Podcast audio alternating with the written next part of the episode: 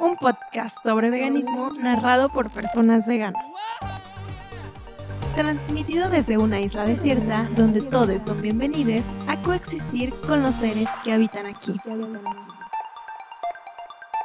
Hola, espero que estés muy bien. Yo soy Clau y te doy la bienvenida a un nuevo episodio de este podcast desde una isla desierta. Estoy muy feliz de estar grabando este episodio para ti, contigo. La verdad es que este nuevo año espero darla toda en el podcast. Me encanta comunicar, me encanta hablar de veganismo y espero que toda la información que yo te comparte aquí sea útil para ti. El día de hoy estamos comenzando una serie dentro del podcast que se va a llamar Deconstruye tu especismo, en la cual te voy a platicar de algunos temas dentro del especismo, qué es el especismo, cómo se ve el especismo, dónde se ve reflejado el especismo, para irlo deconstruyendo y juntos ir por este camino. Y en el primer capítulo de esta serie, pues obviamente es necesario definir el especismo.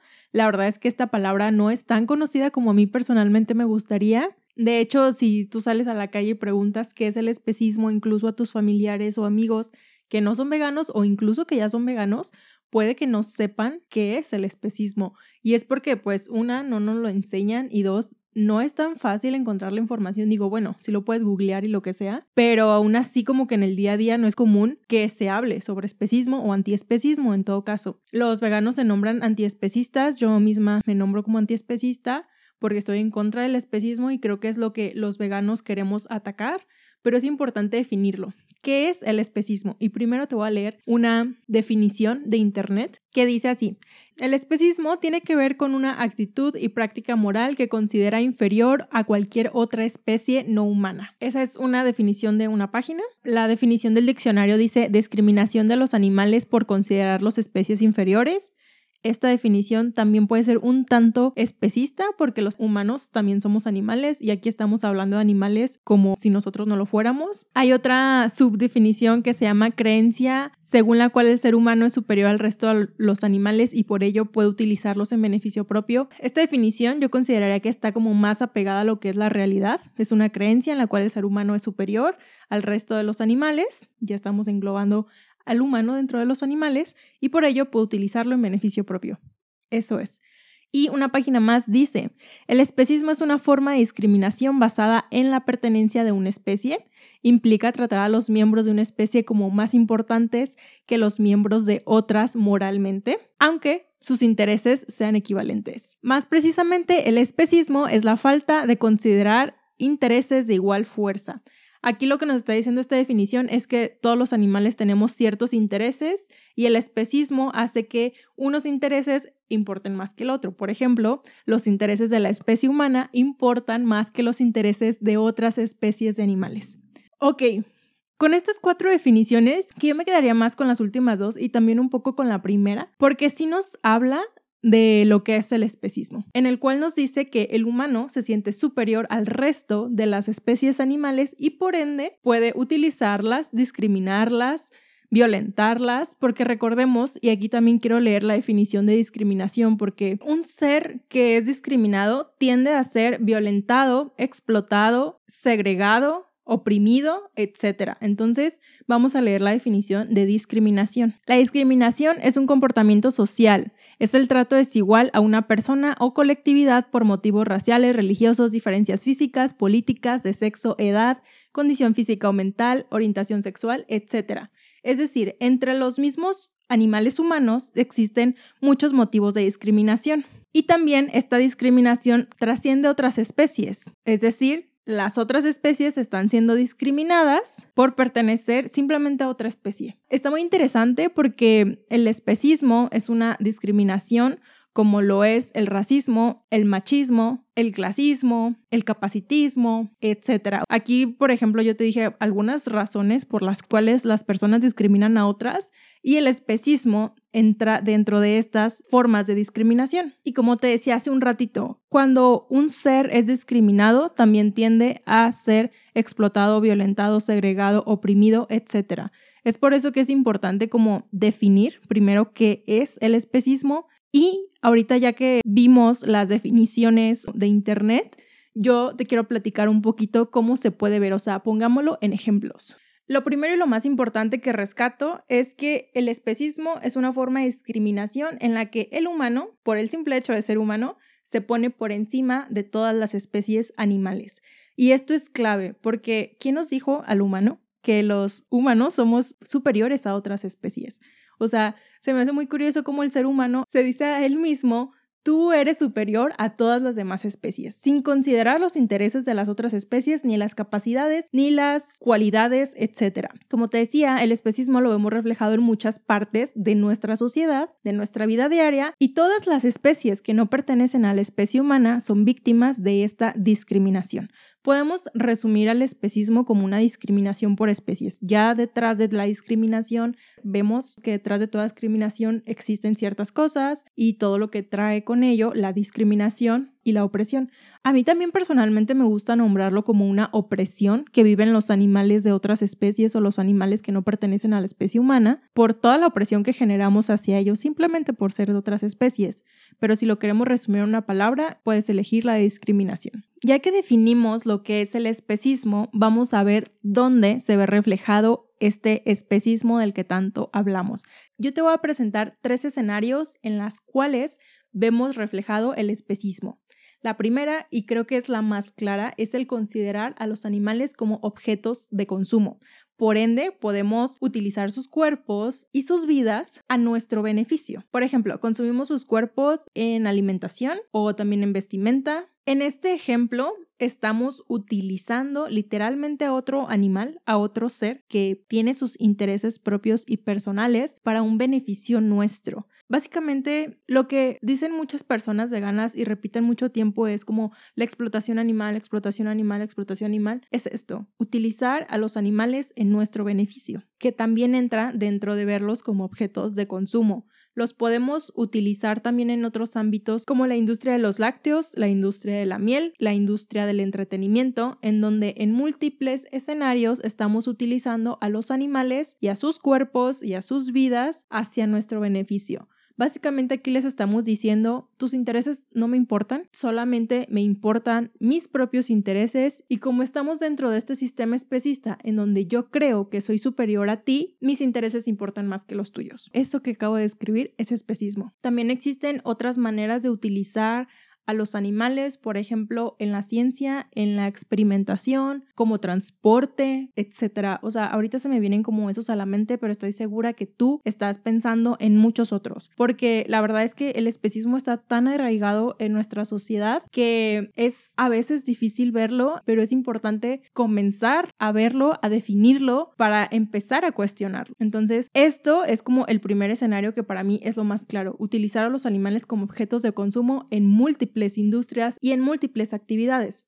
La segunda forma en la cual podemos ver el especismo son con todos aquellos animales que consideramos plaga, entre comillas. Es una definición aceptada por la sociedad. De hecho, yo he visto, por ejemplo, muchas leyes, digo, las leyes también son sumamente especistas, donde vienen como vamos a proteger a estos animales, que generalmente son animales domésticos, y si le haces estas acciones a estos animales, está mal. Por ejemplo, si los maltratas, si los matas, etcétera, está mal.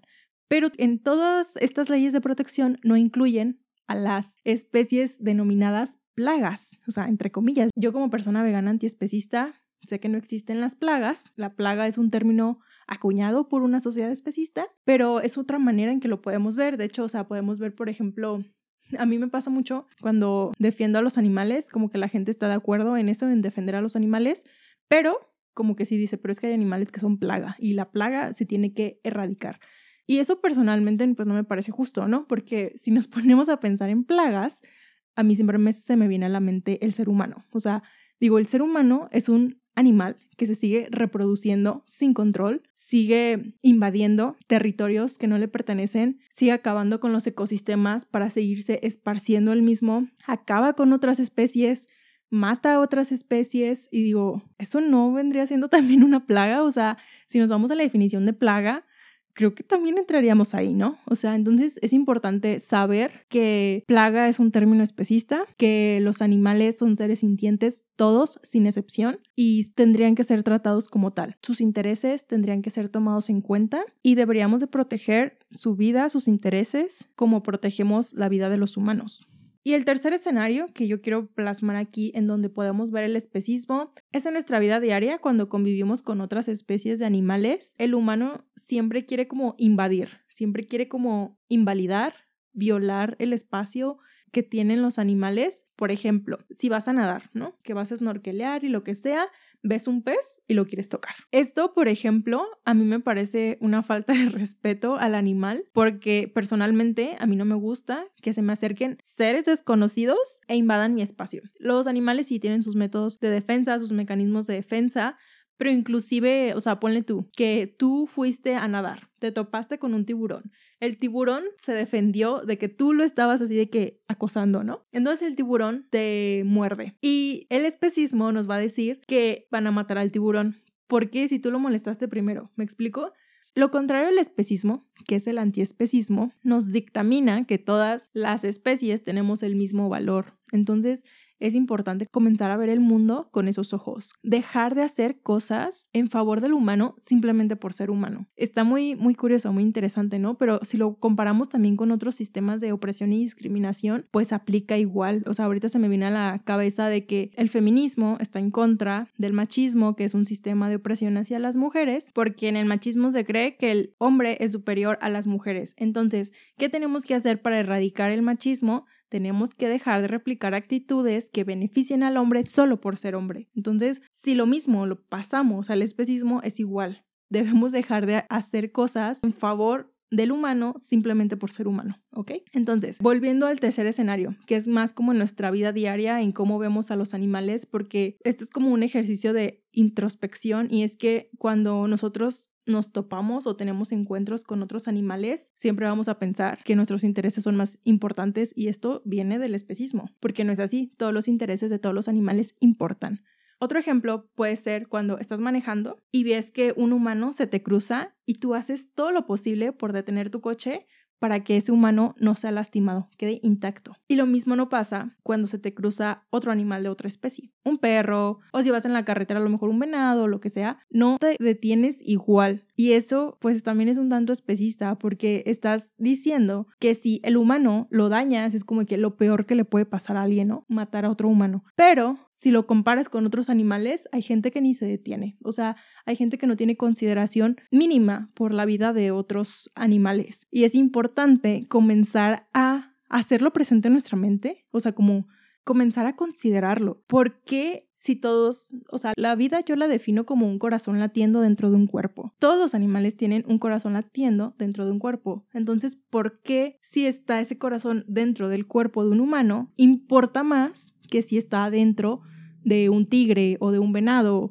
o de un tiburón, etcétera. Está interesante como cuestionamiento y es otra manera en la cual el especismo se ve reflejado en la sociedad. Estos que yo te mostré son solamente tres escenarios o tres ámbitos, pero estoy segura que existen muchísimas más. ¿Por qué? Porque la sociedad es especista, tiene un sistema de opresión hacia otras especies y obviamente pasar a un mundo antiespecista nos va a tomar tiempo, pero es muy importante comenzar a nombrarlo y comenzar a cuestionarlo. Incluso si a ti se te están ocurriendo otras maneras de opresión, de discriminación, de especismo como tal, ponlo en los comentarios para que todos empecemos a ver y a cuestionar ese tipo de cosas. Otra, por ejemplo, que se me está ocurriendo, que más adelante pienso hacer también contenido relacionado a eso, es en el lenguaje, en cómo nos comunicamos. Eso está súper interesante y va a ser el siguiente episodio de esta serie de Construye tu especismo. Y como te decía al inicio, todas las especies que no pertenecen a la especie humana son víctimas del especismo, todas, inclusive los perros y los gatos que viven en tu casa.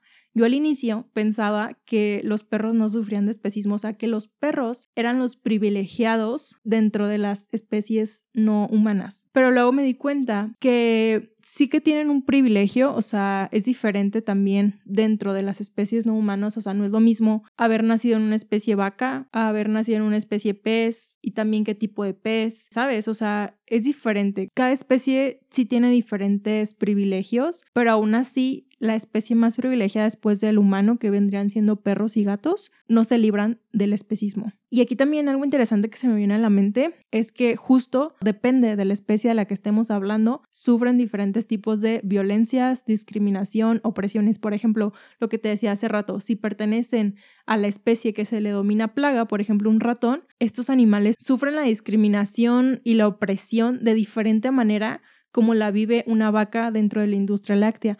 Sin embargo, no significa que una opresión o una violencia sea más importante que la otra, ¿no? O sea, como todo, hay que ponerlo siempre al mismo nivel y reconocer la violencia, opresión, discriminación que se está ejerciendo para poder erradicarla. Y volviendo al tema de los perros, te digo yo al inicio cuando descubrí como el especismo, un cuestionamiento que yo me hacía era porque a mi perro yo lo defiendo y yo lo quiero, pero no me pasa lo mismo con una vaca, que es un cuestionamiento excelente, o sea, real es como el inicio del cuestionamiento vegano. Para mí la puerta al veganismo me la abrió mi perrita, porque de verdad es que yo con ella conocí muchas cosas. De hecho, antes de ser vegana, obviamente la relación que yo tenía con mi perrita era diferente. Con Berry, que es como a mi perrita más cercana, pero también tengo otras perritas. O bueno, viven conmigo otras perritas. Pero sí es importante darnos cuenta que a pesar de que los perros o gatos parecieran ser una especie privilegiada o que no sufren de opresiones, discriminaciones, violencias, etc.,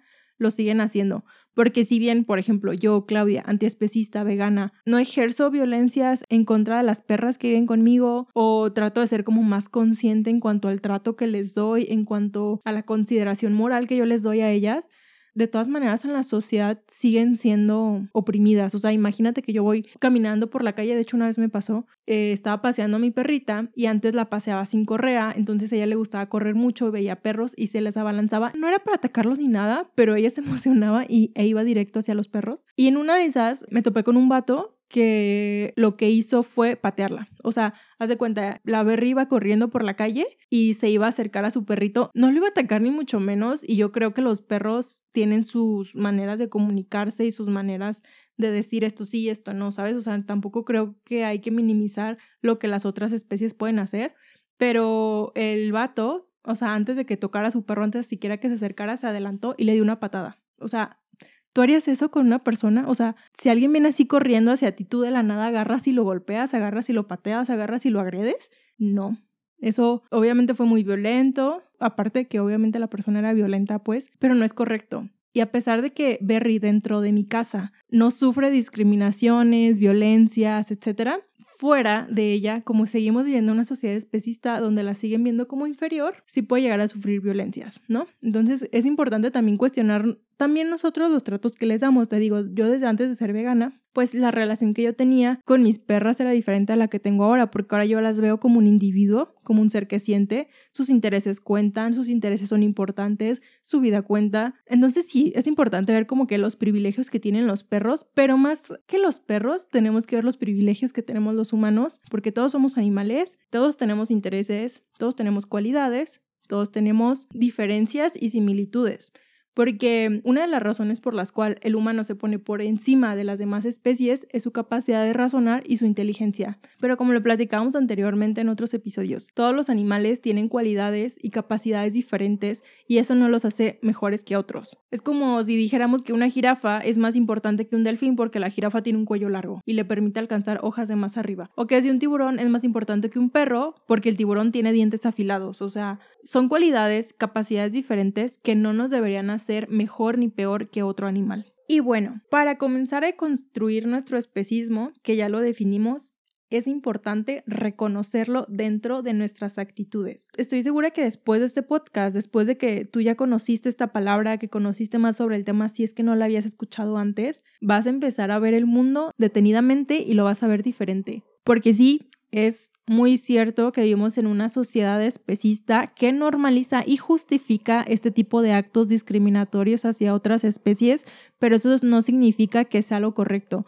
No porque mucha gente lo haga, lo replique y lo defienda, significa que está bien, porque recordemos que por muchos años hemos replicado diferentes opresiones y sistemas de discriminación hacia seres vulnerables, pero hoy sabemos que no son correctas y que no es correcto seguirlas replicando porque estamos dañando a otro ser. Y sé que quizás al inicio puede ser un poco abrumador como darte cuenta del mundo especista en el que vives, pero te recomiendo justamente ir como poco a poco, no abrumarte, no echarte todo encima, simplemente ir cuestionando poco a poco nuestro especismo, nuestra educación especista que recibimos y el especismo del mundo en el que habitamos. La deconstrucción del especismo no es algo que ocurra de un día a otro porque está impregnada en muchas partes de nuestra vida, de la sociedad, de nuestros hábitos, etc. Pero sí es importante empezar a verlo. Quizás te tome años yo llevo deconstruyendo mi especismo pues aproximadamente seis años y de verdad es que hay cosas que sigo deconstruyendo. O sea,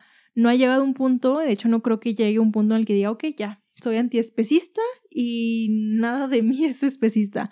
Porque pues yo recibí una educación especista desde niña, durante muchos años normalicé muchas cosas, las defendía igual, de igual manera, pero es importante que las comencemos a deconstruir como todo sistema de opresión hacia seres vulnerables, ponle el nombre que quieras, es importante deconstruirlo y dejar de replicarlo para dejar de dañar a seres que estamos vulnerando. Algo que te recomiendo hacer para como digerir la información que vas recibiendo, que tu mente te va lanzando, que vas investigando, es rebotar con alguien las ideas que se van formando. Es decir, puedes platicar con un amigo, amiga, familiar o quien tú quieras sobre esta información preguntarles si sabían que era el especismo, les explicas lo que es, qué opinan. Probablemente al inicio quizás lleguen a conclusiones que sigan justificando el especismo, pero es importante seguir escarbando por lo mismo, porque no podemos seguir replicando modelos de opresión que vulneren, violenten, opriman hacia seres indefensos. Quizás puedes platicar con tus amigos de dónde creen ustedes que haya surgido esta idea de que el humano es superior.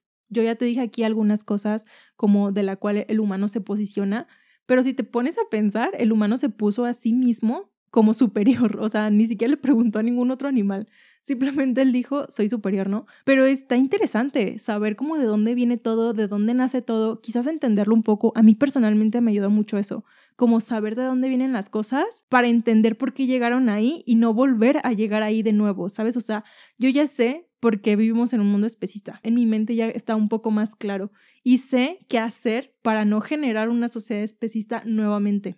Entonces, sí, el diálogo es importante, el diálogo con otras personas, con tus allegados, con tus familiares, para juntos como crear esta deconstrucción, una deconstrucción colectiva que nos lleve a hacer cambios sistemáticos. Esta es la información que yo te quería compartir el día de hoy. Cuéntame si tú ya sabías que era el especismo, si tú ya habías escuchado de él, si es la primera vez que lo escuchas. Cuéntame también qué opinas, si conoces otros métodos de discriminación hacia otros animales aparte de las que mencionamos aquí en el podcast. Te leo siempre en los comentarios de este podcast, también en mis redes sociales. Y yo de aquí me voy muy pensativa. La verdad es que siempre como hablar de las estructuras que se crean oprimiendo a otros seres, porque obviamente es importante derribarlas, ¿no? Entonces, demos pasos en pro de todos los seres, no solo de los humanos, sino en pro de todos aquellos animales que también exigen vivir todos los días, porque todas las vidas son valiosas, todos los intereses importan y comencemos a considerar más allá de los humanos. Está muy chido. Yo también me voy muy pensativa. Cuéntame tú qué piensas sobre este tema. La verdad es que generar diálogo dentro de las comunidades es muy importante y muy nutritivo. Te agradezco muchísimo el haber escuchado este podcast. Compártelo por todos lados para que llegue a más y más personas y más y más personas puedan acceder a esta información. Te mando un abrazo gigante, te deseo un feliz año y nos deseo mucha deconstrucción, mucha rebeldía, mucha revolución. Yo estoy en redes sociales como arroba por si me quieres seguir para platicar por allá. Y nos vemos en los próximos episodios de este podcast desde una isla desierta donde cada vez somos más y más personas. Hasta luego.